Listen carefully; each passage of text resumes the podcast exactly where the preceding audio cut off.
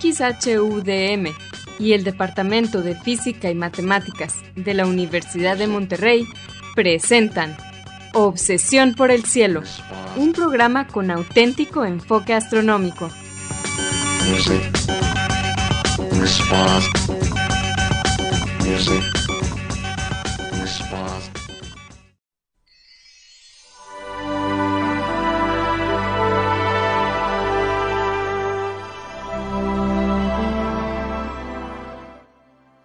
Muy buenas tardes, sean todos bienvenidos a Obsesión por el Cielo, el único programa con enfoque astronómico y de exploración espacial en la ciudad de Monterrey en la República Mexicana.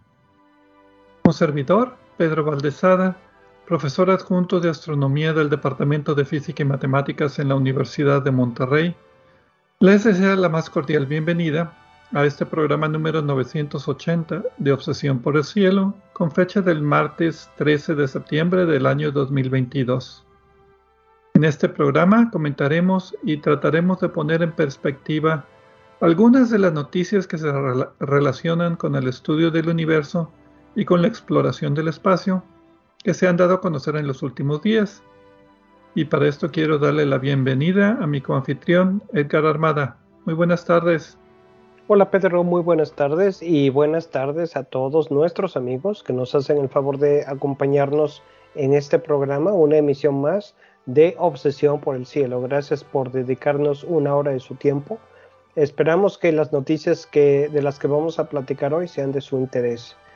Aprovecho también, como siempre, para mandar un saludo a nuestros amigos en Radio DEM, eh, Antonio Calderón, Marco Cobos, eh, Vicente Magallanes y todos los demás que nos ayudan a que este programa salga como todos los martes de, de, perdón, de 7 a 8 pm por Radio DEM 90.5 FM en la ciudad de Monterrey. Y desde luego, pues una bienvenida también a los que nos acompañan y nos escuchan en el podcast. Les recordamos que se pueden comunicar con nosotros a través de nuestro correo electrónico que es obsesiónporelcielo.gmail.com. Obsesión por el cielo es en minúsculas, sin acentos ni espacios. También nos pueden dejar preguntas, comentarios, sugerencias, lo que gusten, en nuestra página de Facebook de Obsesión por el Cielo o en nuestra cuenta de Twitter de arroba o por el cielo. Si quieren escuchar programas anteriores, lo pueden hacer visitando nuestra página de internet de obsesiónporelcielo.net, donde encontrarán las ligas de cada programa que se almacena en formato de podcast y que se distribuye gratuitamente a través de nuestro sitio de hospedaje de podcast de Podbean. En obsesiónporelcielo.net también encontrarán cuatro audios que se titulan Un paseo por el cielo. Este fue un proyecto auspiciado por la Unión Astronómica Internacional y consiste de una serie de audios en español que describen las constelaciones, su mitología y los objetos de interés que encontramos en ellas. Es una para cada estación del año y la idea es que los escuchen durante la noche mientras observan el cielo, así podrán tener la guía de las constelaciones de esa temporada. Bien, Edgar, ¿cuáles fueron las noticias astronómicas que nos parecieron interesantes para comentar en este programa? Ahorita te comento las noticias astronómicas para este programa, Pedro, pero primero quiero mencionar eh, que ya está también disponible en el en podcast, solo en podcast, nuestro programa eh, adicional que sacamos una vez al mes es Punto Focal de Obsesión por el Cielo con eh, el doctor Gerardo Ramón Fox, además de nosotros, Pedro Valdés y Edgar Armada. Eh, es un programa eh, de un poco más de duración, alrededor de hora y media, que sacamos en podcast mensualmente. Está disponible a través de todas nuestras plataformas de podcast eh, Podbean y de allí se distribuye a los demás. Esperamos que lo, encuentren también interesante. Ahora sí, Pedro, pues hoy vamos a hablar de estrellas que roban planetas. Esto es interesante. Yo pensé que era delito, pero tú me dices que solo si te descubren. Exactamente. También vamos a hablar de la posibilidad de que en el pasado, en el pasado histórico, según reportes históricos, Betelgeuse, la estrella esta que cambió de brillo recientemente, pudo haber sido de otro color, en concreto amarilla. Ahorita vamos a hablar de esto a detalle. Muy bien, pero como siempre vamos a comenzar el programa con la sección de Explorando las estrellas con Loni Pacheco. En esta sección, Loni, que también es anfitrión del canal de YouTube de Cielos Despejados, nos platica sobre los eventos astronómicos más vistosos que podremos observar en el cielo durante la siguiente semana. Adelante, Loni.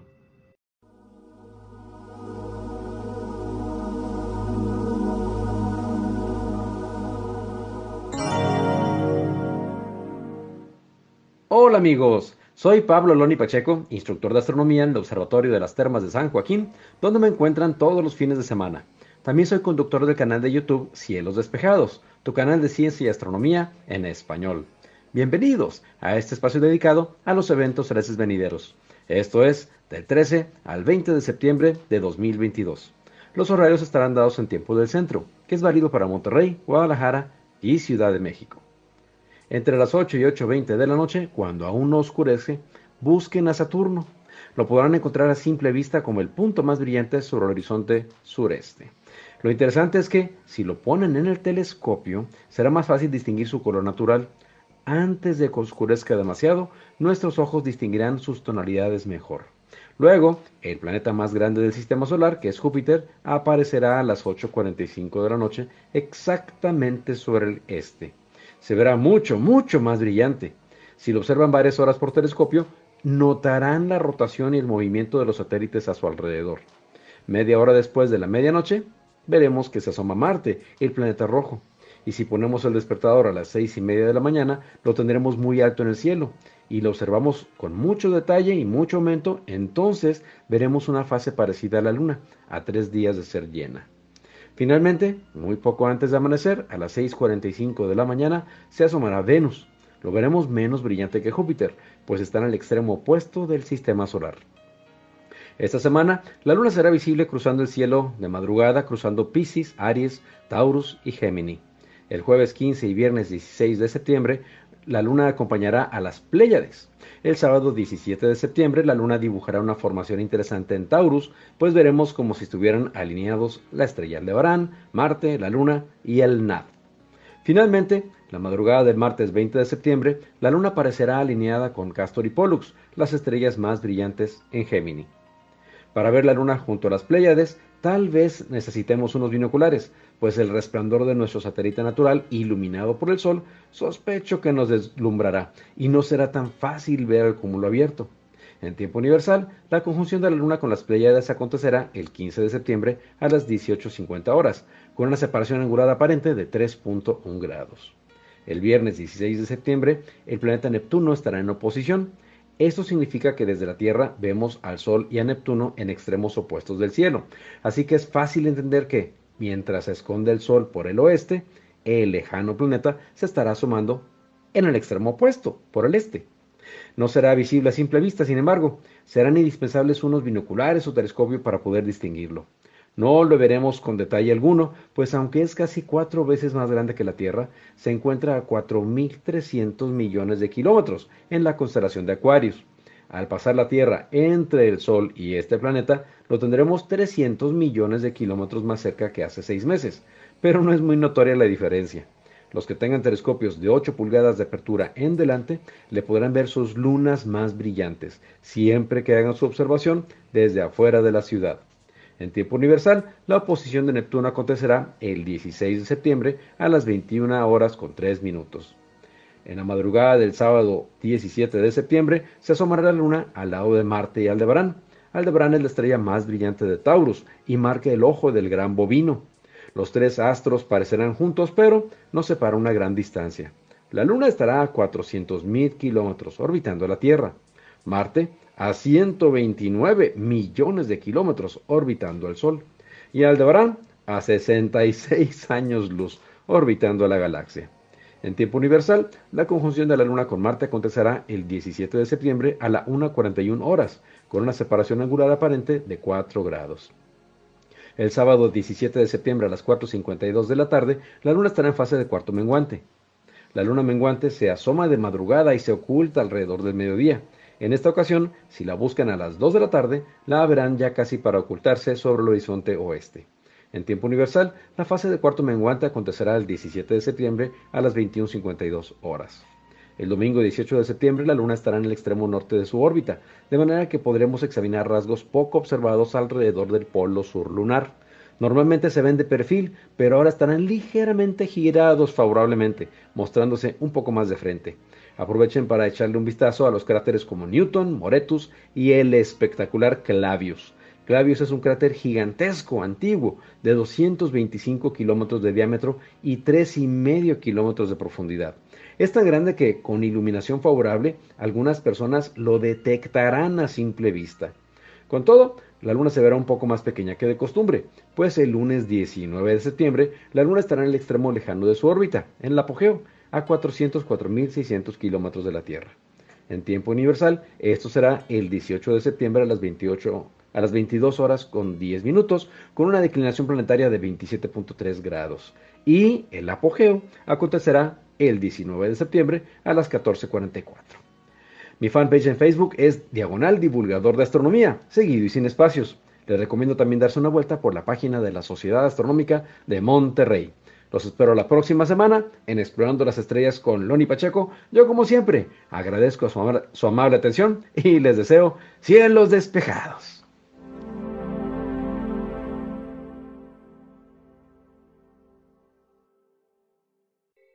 Gracias, Loni, por tus efemérides astronómicas de esta semana. Y pues bien, comencemos el programa. Vamos a hablar acerca de exoplanetas. Por lo menos en esta primera parte del programa vamos a hablar acerca de estrellas que, roban exoplanetas o bueno, los toman prestados indefinidamente. Así, ya no es crimen. Eh, el título de la publicación original, eh, un poquito complicado, haciendo Besties, ahorita explico de dónde viene ese acrónimo. Dos puntos, formación dinámica de sistemas planetarios alrededor de estrellas masivas. salió el 7 de septiembre de este año en las eh, Monthly Notices of the Royal Astronomical Society, noticias mensuales de la Real Sociedad Astronómica. Está también eh, libre de, para para consultar. acceso libre. Acceso libre, gracias, sí. En los archivos de preimpresión Archive, que es eh, un archivo donde generalmente se ponen artículos antes de que sean publicados, durante el proceso ya casi final, pero a veces también durante la publicación. es como un servicio gratuito de archivos Ah, sí, su, propósito no es que los ah, distribuir gratuitamente los artículos, aunque sí nos ayude desde ese punto de vista. Su propósito es que las personas que van a revisar esto para eh, otros, otros investigadores en, campos asociados o, en el mismo campo puedan revisar el artículo antes de su publicación y hacer críticas, eh, sugerir mejoras, etcétera. Eh, y esto es la diferencia principal entre las publicaciones que han sido revisadas por pares y los que no, las que no.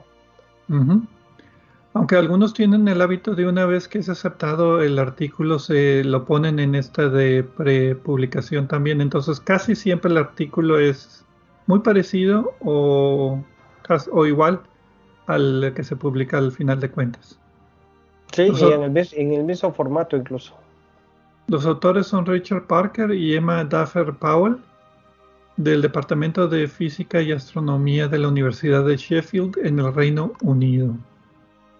Un, saludo, un saludo a los que nos escuchan en Sheffield. Ellos, ustedes saben quiénes son. Ustedes dos. Eh, ustedes dos, de hecho, ustedes dos saben quiénes son. Y bueno, un saludo a todos sus amigos en Sheffield que no nos escuchen también. Los autores presentan un modelo computacional que posiblemente explica la presencia de exoplanetas en órbitas muy lejanas alrededor de estrellas muy masivas que normalmente no deberían tener estrellas, pero aquí demuestran que pueden ser objetos capturados del cúmulo abierto donde se formaron las estrellas. Este digamos que es el resumen así en, un párrafo de lo que, de lo que el artículo trata. Perfecto, ya acabamos el programa. no, no, el chiste está en los detalles porque eh, estrellas masivas generalmente no tienen exoplanetas. Y la razón es de que estas estrellas masivas cuando se forman, número uno, se forman muy rápido y el disco de materia que se forma junto con la estrella para formar protoplanetas se forma muy rápido y se evapora muy rápido, no da la oportunidad a que se forme un planeta. Y número dos, el brillo de la estrella hace que cualquier protoplaneta que se pueda formar, pues sea muy caliente y pierda material. Entonces, no es que sea imposible, pero los modelos de formación de planetas normales que se forman en un disco protoplanetario, como que terminan con estas estrellas masivas, o sea, no estrellas más masivas ya no, no deja tiempo de que se formen planetas. Y menos planetas de, masivos de gas, ¿no? El, el, problema que tenemos aquí, y que este estudio y otros similares tratan de responder, es sobre todo eh, de planetas, bueno, de estrellas masivas, que son estrellas eh, brillantes y que están quemando su combustible nuclear a una velocidad furiosa, y que tienen planetas eh, gigantes de gas orbitando a gran distancia, en órbitas que, que, son bastante lejanas o bastante estiradas, que, que son una elipse en la cual se aproxima mucho a su al planeta, pero luego se aleja mucho.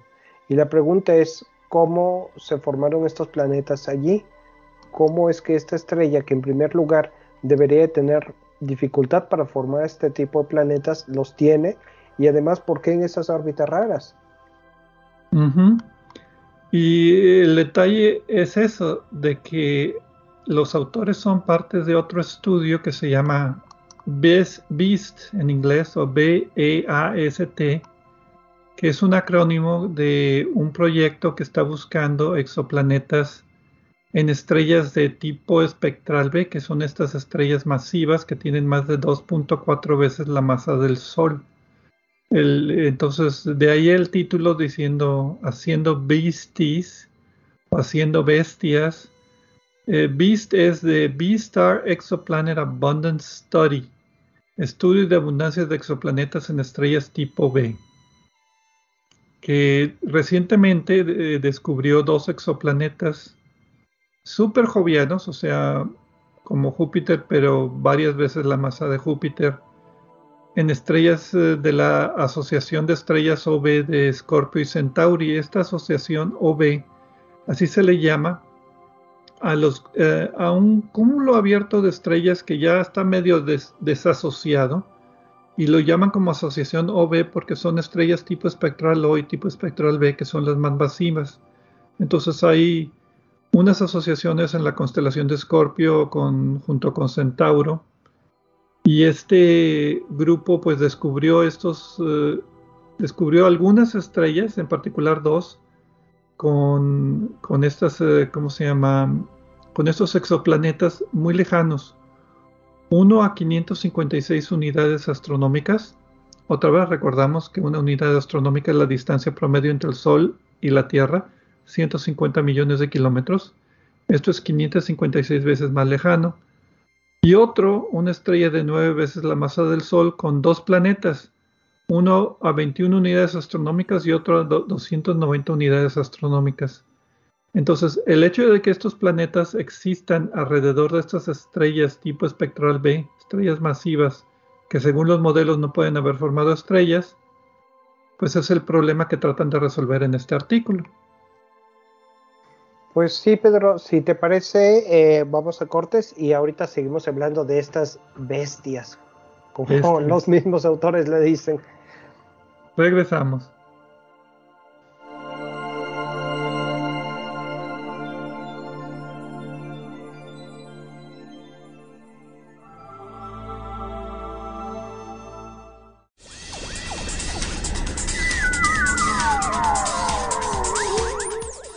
Explorando el cielo con nosotros. En un momento, continuamos.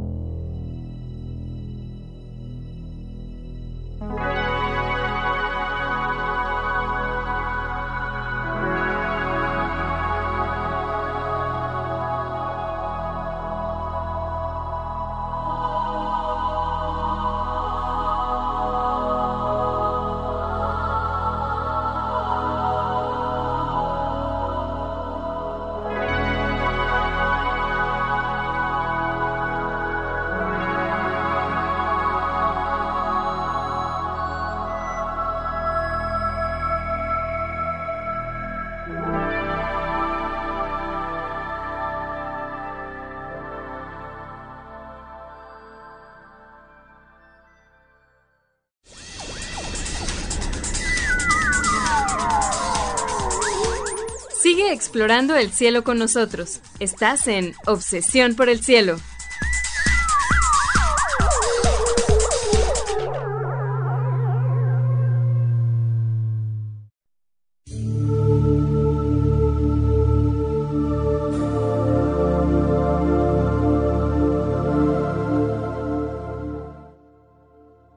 Regresamos a Obsesión por el Cielo con las noticias astronómicas de esta semana. Un servidor, Pedro Valdés y Edgar Armada, en la primera parte del programa, junto con las efemérides astronómicas que Loni Pacheco siempre nos provee gratuitamente. Muchas gracias, Loni, otra vez.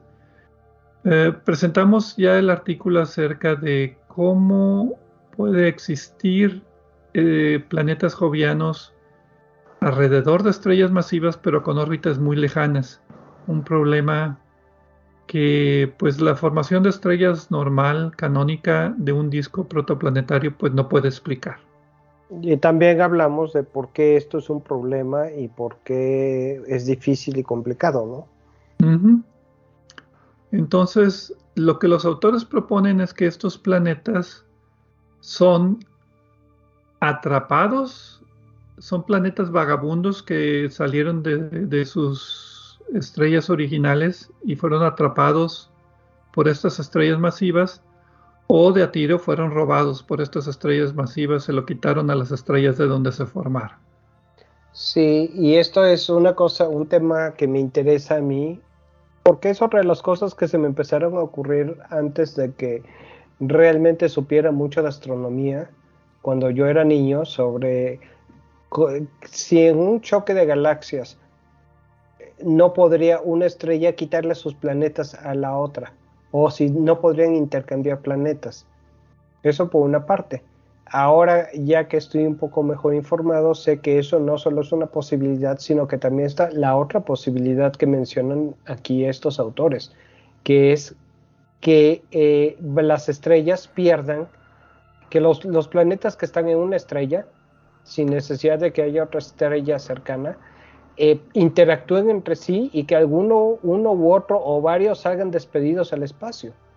Y de hecho ya se han identificado varios posibles planetas que están ahí flotando eh, sin estar asociados con una estrella. Bueno, objetos de masa planetaria, porque también está la discusión de si estos se pueden llamar planetas, ¿no? Si se formaron en un disco alrededor de una estrella o se formaron por sus propios medios. Exacto, y probablemente no es una, una línea que los separe claramente unos de otros. Ahora, lo que los autores hicieron fue un modelo computacional. De los que te gustan, Pedro. De los que me gustan. En este caso es uno de estos modelos donde tú pones muchas estrellas en un cúmulo abierto, o sea, en un grupo haces un, computacionalmente simulas un cúmulo de estrellas que se acaba de formar, con la distribución de estrellas como los observamos en los cúmulos abiertos. En este caso, los modelos de computación eh, consistían de como mil estrellas aproximadamente, de varias masas a una distribución de masas. A la mitad de las estrellas con masa de menos de 2.3 la masa del Sol, se le asignó un planeta joviano a 30 unidades astronómicas y después la simulación arranca y dura 10 millones de años aproximadamente. O sea, eh, al decir que dura 10 millones de años, no quiere decir que están trabajando en esto desde esa época, sino que eh, dejan que corra por eh, que simule lo que sucedería en el largo en ese plazo, en 10 millones de años de, de tiempo simulado, ¿no? Y lo hicieron como 20 veces este experimento y siempre encontraban que en la distribución de masas de estrellas se encontraban entre 44 y 56 estrellas con masa de más de 2.4 veces la masa del Sol, que son estas estrellas B masivas. Y estas son las estrellas que rastrearon para ver si gravitacionalmente atrapaba un planeta de los que se escapaban o le robaba un planeta a alguna otra estrella.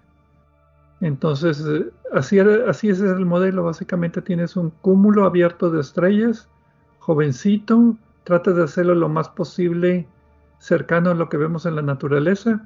Asignas algunas estrellas con planetas formados normalmente y los dejas jugar a ver qué pasa, cómo, cómo interaccionan con la gravedad. Es, es, un modelo bastante, bastante complicado ya viendo los detalles de, de cómo lo, pues lo programaron básicamente. Y la respuesta es sí. Sí, la respuesta en términos técnicos es que en promedio cada corrida de 10 millones de años, que son los primeros 10 millones de años del cúmulo abierto, puede haber el cúmulo abierto puede durar más tiempo todavía antes de que se disperse. Pero nada más lo corrieron por los primeros 10 millones de años, entonces en promedio un planeta flotante era capturado o robado de a tiro por una de estas estrellas en cada uno de estos corridas. Entonces, después de 20 corridas tenían como 20 o 25 planetas, no me acuerdo, que habían sido atrapados por estas estrellas masivas. Y todos tenían órbitas muy lejanas, como las que observaron en este eh, estudio de estrellas tipo B que localizó estos planetas que hablábamos en la primera parte. Entonces este modelo pues básicamente resultaba en algo muy parecido a lo que se observaba ya en, la práctica. Por eso lo, pues lo, lo, tomaban como una posible explicación. Comprobaron que sí era posible que estrellas masivas capturaran o robaran exoplanetas en este sentido. Ahora, esto no fue una idea de estos autores. En su mismo estudio ellos dicen que hay trabajos previos donde, donde se sugiere y de hecho usan el término de que se demuestra que eh, planetas en distancias de más de 100 unidades astronómicas posiblemente no están orbitando su, y la, la, estrella en la, que se, en la que se formaron originalmente. Eh, ahora, a mí me gustan mucho estas simulaciones, aunque son mucho, muy criticadas porque eh, la verdad es que son complejas, utilizan una serie de modelos estadísticos y probabilísticos. Eh, y la principal crítica que me hacen cuando estoy platicando con gente que no se especializa en esto y que quiere aprender, eh, pero pues si ya lo están programando en la computadora, entonces ya saben lo que va a salir. Pero la respuesta es no, precisamente porque se utilizan métodos matemáticos para introducir cierta incertidumbre entre las probabilidades de lo que puede suceder dentro de las eh, eh, restricciones de lo que sí sabemos que existe y lo que no existe. Y muchas veces cuando corre uno el modelo, sí sale lo que uno espera, pero muchas otras veces salen cosas extrañas que uno no esperaba. Y esto puede ser un defecto del modelo, pero también puede ser algo que simplemente a nadie se le había ocurrido y que realmente está sucediendo en la realidad. En este caso, quizá es el primer, el primer eh, la primera variante, en donde están confirmando sí, sí puede suceder lo que estábamos pensando que sucedía. Aunque hay que decir una cosa que me sorprendió un poco, es, y lo que me hizo empezar a pensar en esto, es que sugieren en su estudio que estos planetas, los planetas bestia, como les llaman, eh, es más, son más consistentes con captura que con robo. O sea que probablemente son planetas eh, que estaban vagando en primer lugar y no, fue, no fueron planetas que se adquirieron en la interacción con otras estrellas. Yo hubiera esperado lo opuesto. Y a lo mejor el modelo está mal y después descubren que hay que ajustarlo y es lo opuesto. Pero por lo pronto es interesante y nos muestra cómo estos, estos modelos pueden sacar resultados que no era lo que uno esperaba. El destacado también aquí mencionan que si hay eh, planetas con distancias de más de 100 unidades astronómicas posiblemente no estén orbitando la estrella. Ya con planetas que están tan lejanos de las estrellas, es duda si el planeta que detectaron está orbitando la estrella o está simplemente, digamos, en la misma línea de visión, que aparenta estar cercano, pero está a muy diferentes distancias o está nada más pasando por ahí. Eh, aunque sus modelos presentan, como decía, en promedio un planeta capturado o robado cada 10 millones de años por asociación, no necesariamente quiere decir que las observaciones comprueben de que el planeta sí fue capturado. me explico, o sea que sí está orbitando la estrella. Eh, puede ser que sea planeta flotante también. Sí, puede ser una órbita eh, parabólica o hiperbólica, ¿no? Eh, puede estar realmente atrapada gravitacionalmente en una órbita en la que por lo menos por un tiempo va a estar repitiendo la trayectoria o puede simplemente suceder como cuando utilizamos un tirón gravitacional de Júpiter o de otro planeta para mandar una nave a otro lado en el cual la nave es afectada por la gravedad. En este caso, el planeta, el planeta Bestia se es afectado por la gravedad, pero no queda atrapado permanentemente, simplemente modifica su trayectoria y luego vuelve al espacio interestelar. Lo que me llevó a, a preguntarme entonces, bueno, ¿qué tal estas son, qué tan confiables son estas observaciones del proyecto BEAST? de, bestias, no por los planetas, yo creo que es por las estrellas. Estrellas son tan masivas que son estrellas bestias. O serán bestias porque se roban el planeta. Pero bueno, eh, presentan los autores una gráfica con sus planetas capturados en modelos y las distancias que tienen de sus estrellas eh, en cada caso que, que vieron que eso sucedía.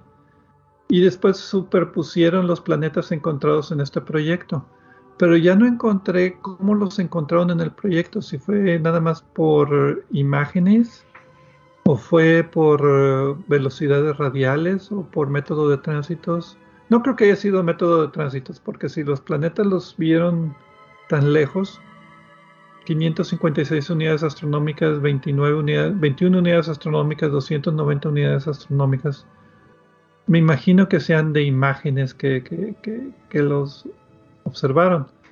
Pero pues me gustó mucho el, concepto de sacar los resultados de sus simulaciones y poner los resultados de las observaciones y que concordaran y que fuera más o menos la misma proporción que se ven uno o dos planetas por asociación joven eh, junto con los eh, esperado de las simulaciones porque pues si corres simulaciones con más tiempo, otros 10 millones de años, a lo mejor encuentras otros planetas capturados también. Sí, y realmente me sorprendió un poco de, yo había escuchado de este proyecto, pero no sabía de, qué se trataba eh, con detalle y de hecho todavía tengo pendiente leer un poco más al respecto, encontrar, buscar más información sobre esto, ¿no? De repente lo he visto por allí, pero no estoy tan seguro de, que, de qué es lo que está, bueno, sí sé lo que están haciendo, pero no sé cómo lo están haciendo, ¿no? También es un buen ejemplo de un proyecto realizado relativamente sencillo, nada más son dos autores de la misma institución um, que hacen un modelo computacional pues relativamente um, directo en el sentido de que tienes toda la información y lo único que necesitas son mucho tiempo de computadoras y un buen programador para hacer lo que tienes que hacer, o sea, eh, estos cúmulos de estrellas eventualmente se disipan, se dispersan las estrellas y ya no va a haber oportunidad para que estos planetas masivos capturen, digo, estas estrellas masivas capturen planetas de esta manera, porque pues solamente en el caos inicial de la formación del cúmulo de estrellas o de la asociación de estrellas vas a tener oportunidad de atrapar, bueno, número uno, de perder planetas, de que estrellas normales pierdan planetas por encuentros cercanos con otras estrellas, eh, y también de que estrellas masivas pueden capturar planetas o robarse planetas. Ya esto, una vez que se dispersan las estrellas, ya no puede suceder. Como, siempre, aquí tenemos lo que sigue. Eh, ya tenemos este estudio, ahora pues lo que sigue. Pero ahorita mientras platicabas, Pedro, ah, eh, busqué uno de los artículos que tengo pendiente de leer de la Universidad de Leiden sobre el, proyecto este. Y sin haberlo leído, pero con una revisión rápida del abstract, encuentro que están utilizando el instrumento Sphere en eh, esfera en el eh, muy, muy grande telescopio del Observatorio Europeo del Sur de la Unión Europea en Chile. Pero se los dejamos de tarea y nos lo dejamos a nosotros de tarea porque eso es, es todo un tema, ¿no? Muy bien. Y pues bueno, vamos entonces a una pausa y regresaremos a hablar ya no de planetas, sino de estrellas, en particular de la estrella Betelgeuse, que al parecer era de otro color en el pasado.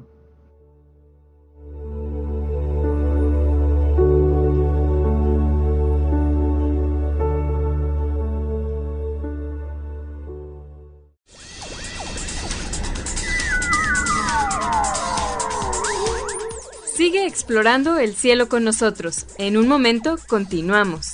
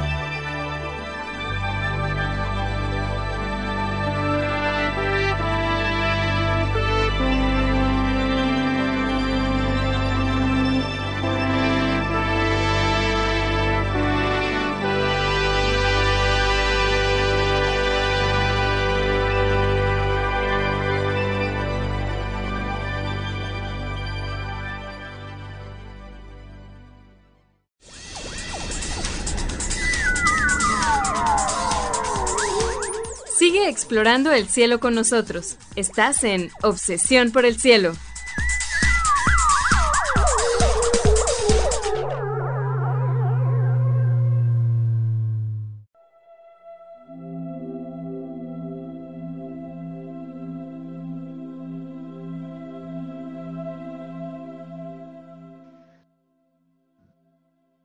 Regresamos a Obsesión por el Cielo con las noticias astronómicas de esta semana. Edgar Armada y un servidor, Pedro Valdés. En la primera parte del programa hablamos acerca de estrellas masivas que durante la formación del cúmulo abierto de estrellas donde nacieron tienen la posibilidad de robarse o estrellas, digo planetas, exoplanetas de otras estrellas o de capturar planetas flotantes. Eh, y también eh, tuvimos las efemérides astronómicas de Loni Pacheco. Y en la segunda parte pues terminamos de hablar acerca de este artículo interesante de simulaciones de computadoras que dicen que esto es posible. Pues sí, Pedro. Y ahora vamos a platicar de eh, la evolución de color de, Betelgeuse, pero antes les quiero recordar que tenemos ya en podcast en nuestro nuevo programa eh, eh, que es Punto Focal, obsesión de Obsesión por el Cielo, donde platicamos con nuestro invitado permanente Gerardo Ramón Fox. El doctor Fox es eh, experto en evolución de galaxias. Eh, y pues en este caso eh, platicamos varios temas que elegimos por consenso. Es un programa que solo está disponible en podcast, lo pueden encontrar a través de Podbean y en nuestras demás plataformas que lo distribuyen desde Podbean. Esperamos que sea de su interés también. Es un, programa un poco más largo en el que tratamos temas un poco más a profundidad, pero también queremos que sea como una plática entre amigos. Eh, aceptamos sus sugerencias y pues los invitamos a que lo, escuchen. El programa de eh, Obsesión por el cielo punto focal de este mes fue acerca de la constante de Hubble o el parámetro de Hubble, como decía Gerardo. Y el, la tensión que hay por el diferentes métodos dan diferentes valores a esta constante de Hubble. Y si quieren escuchar, también tuvimos el primer programa de punto focal el primero de agosto y fue sobre la misión Gaia y los resultados de ese satélite de las observaciones que ha hecho de todas las estrellas en nuestra vecindad galáctica. No se lo pierdan. Mm, pues no, y en este caso, y ya entrando a nuestro tema, eh, versión corta se trata de un estudio eh, donde toman en cuenta eh, información histórica de hace cientos o miles de años de astrónomos que realizaron observaciones y comparaciones de color de la estrella de las estrellas. El título del artículo es Evolución del color de Betelgeuse y Antares a lo largo de dos milenios, derivada de registros históricos como una nueva restricción de masa y edad. Un poquito largo el título, pero también muy descriptivo. Eh, los autores eh, son principalmente de la Universidad de Jena, en Alemania, eh, eh R. Neuhauser, G. Torres, Mograuer, otro, otro Neuhauser, que de hecho creo que son esposos, Chapman, Luge y otro más, este, Koshi de la Universidad de Jena, del Centro Harvard Smithsoniano, eh, del Departamento de Idiomas del Este de Asia y Culturas en Berkeley, en California, y de la Universidad eh, del, Departamento de Filosofía y, Herencia Cultural de la Universidad Foscari en Venecia, en Italia.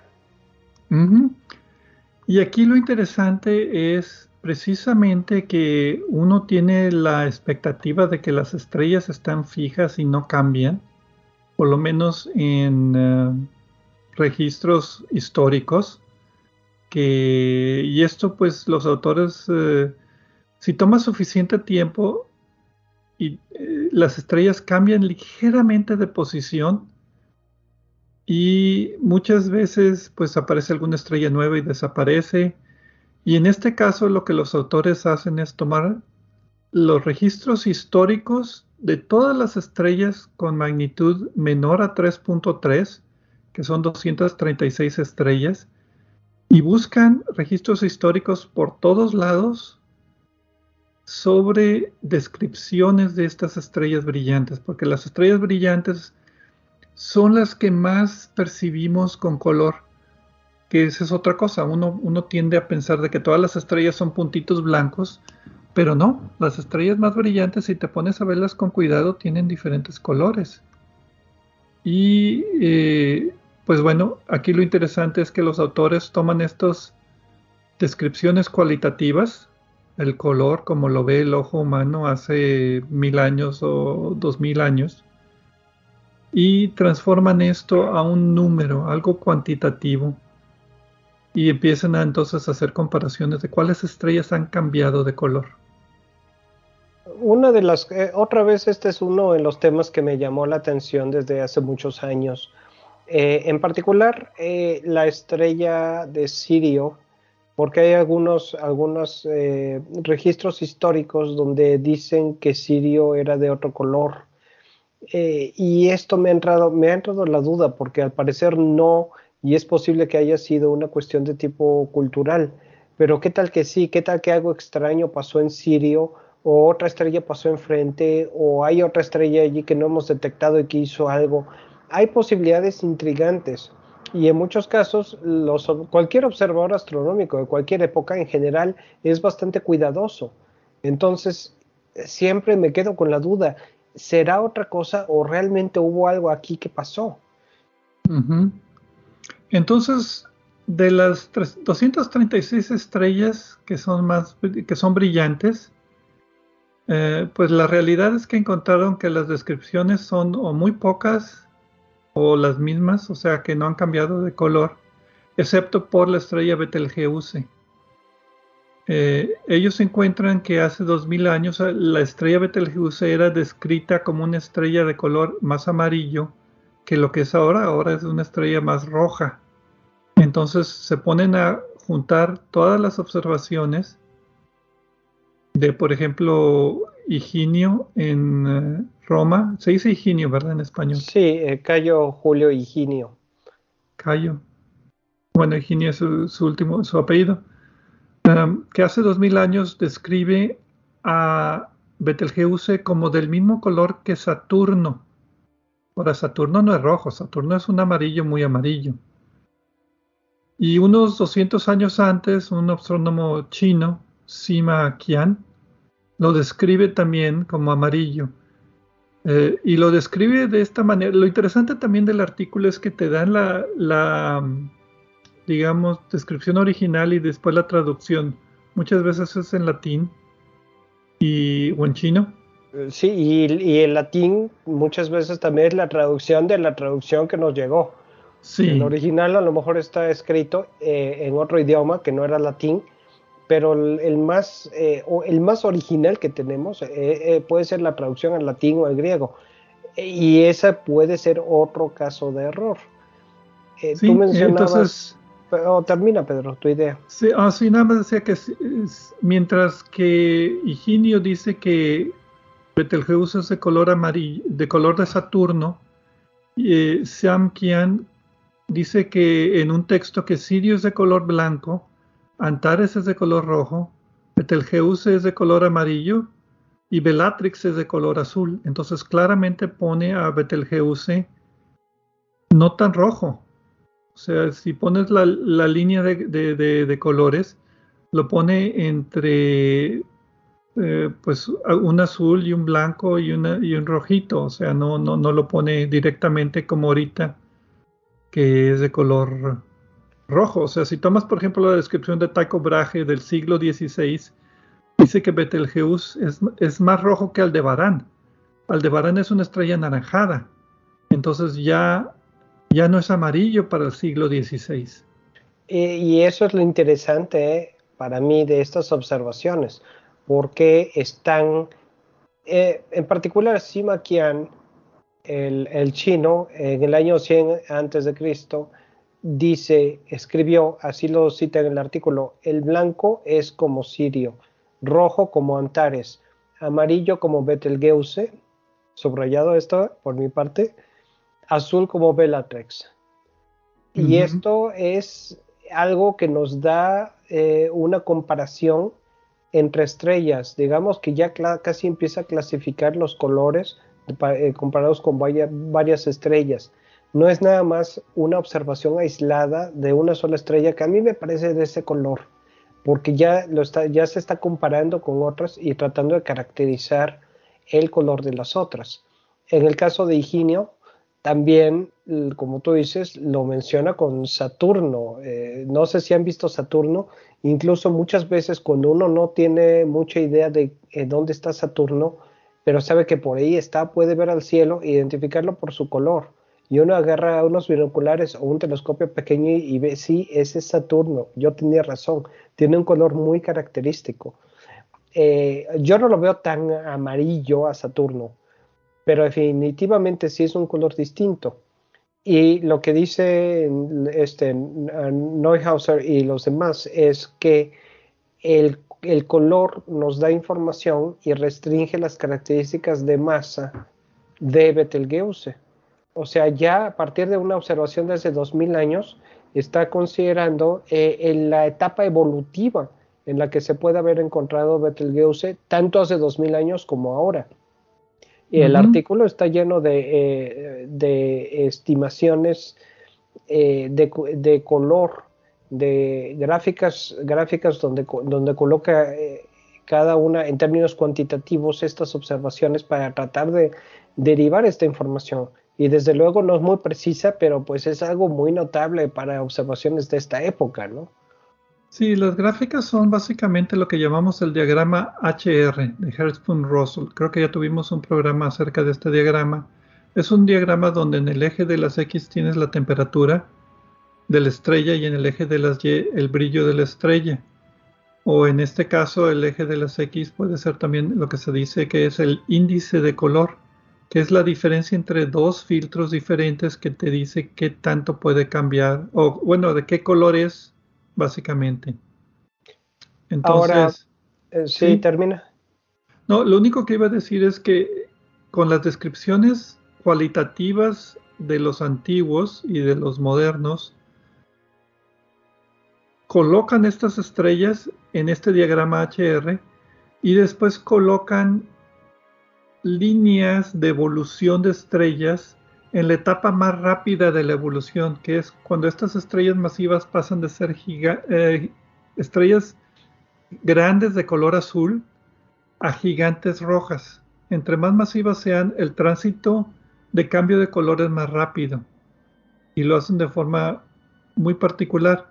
Entonces lo que los autores hacen es este cambio de color de Betelgeuse lo ajustan a diferentes modelos de evolución de estrellas y es de donde sacan sus resultados.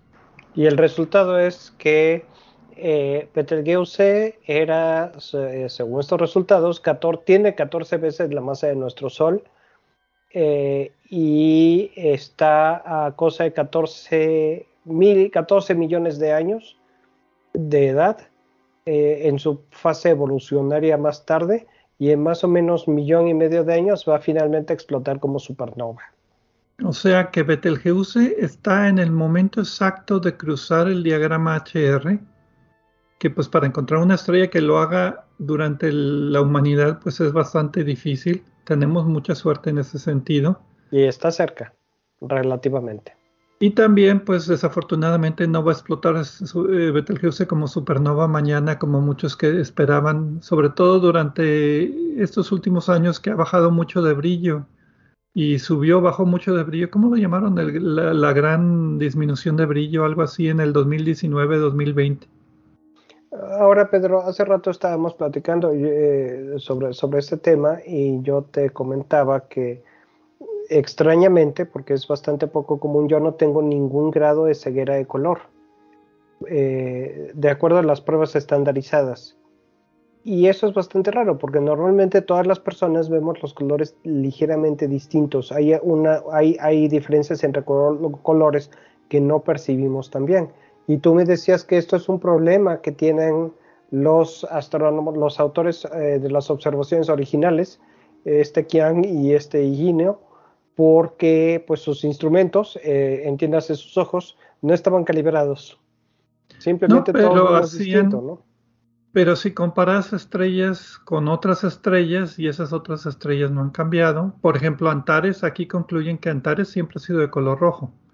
O sea, ya está en una parte evolutiva donde está definitivamente en la etapa gigante roja evolucionando más eh, rápido bueno, no más rápido, más adelante que Betelgeuse, o sea, es una estrella más vieja que ya está haciendo. Entonces, sí es un problema, pero por lo menos los autores dicen que tienen confianza en sus resultados con una incertidumbre de 5 sigma de que sí ha cambiado Betelgeuse de color.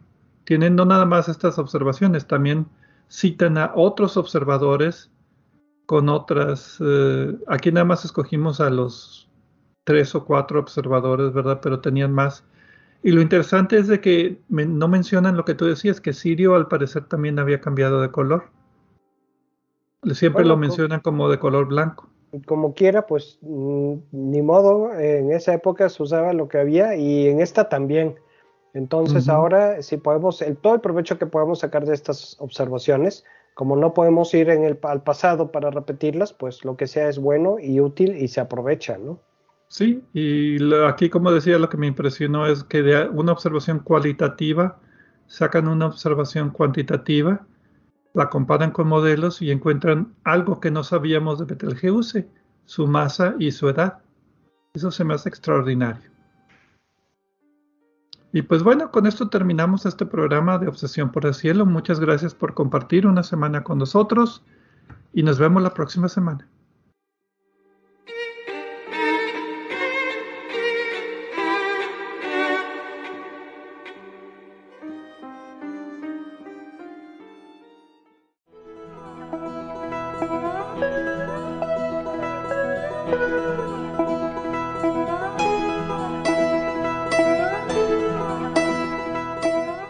Recordamos que a través de nuestra página en Facebook de Obsesión por el Cielo pueden encontrar vínculos a sitios con más información sobre el programa de cada semana. También pueden sugerir temas, hacernos preguntas de astronomía y encontrar los podcasts de cada programa. Gracias por acompañarnos en una edición más de Obsesión por el Cielo.